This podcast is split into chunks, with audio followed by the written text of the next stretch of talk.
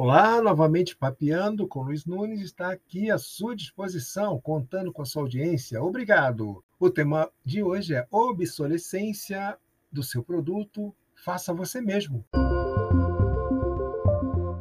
O quê? É, que proposta mais louca é essa? Sim.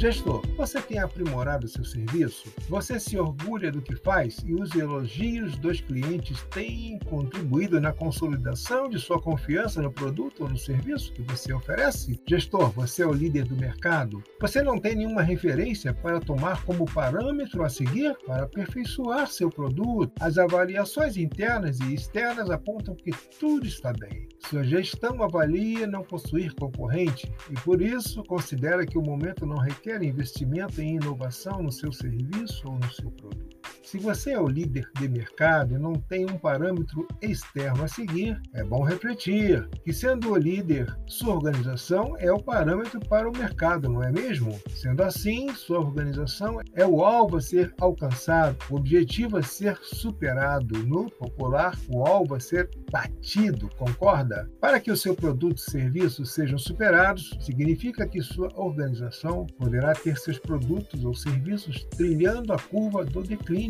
estimulada pela ação externa. O seu concorrente que mirou em sua organização como alvo a ser batido. Então, por que não investir em projetos de melhoria contínua? Por que não instalar a decisão e a atmosfera de refundação da cultura de gestão de sua organização? Gestor, se sua decisão for tomada em favor dessa cultura, sua organização vai se antecipar e com isso as melhorias serão contínuas. Desta forma, é a sua gestão que vai descobrir a tendência de obsolescência do seu serviço ou produto. Sua organização será a pioneira no lançamento da versão resultante da inovação que a melhoria promoverá, não é mesmo? Até o próximo Papiano com Luiz Nunes. Aguardo você. Se gostou, continue seguindo.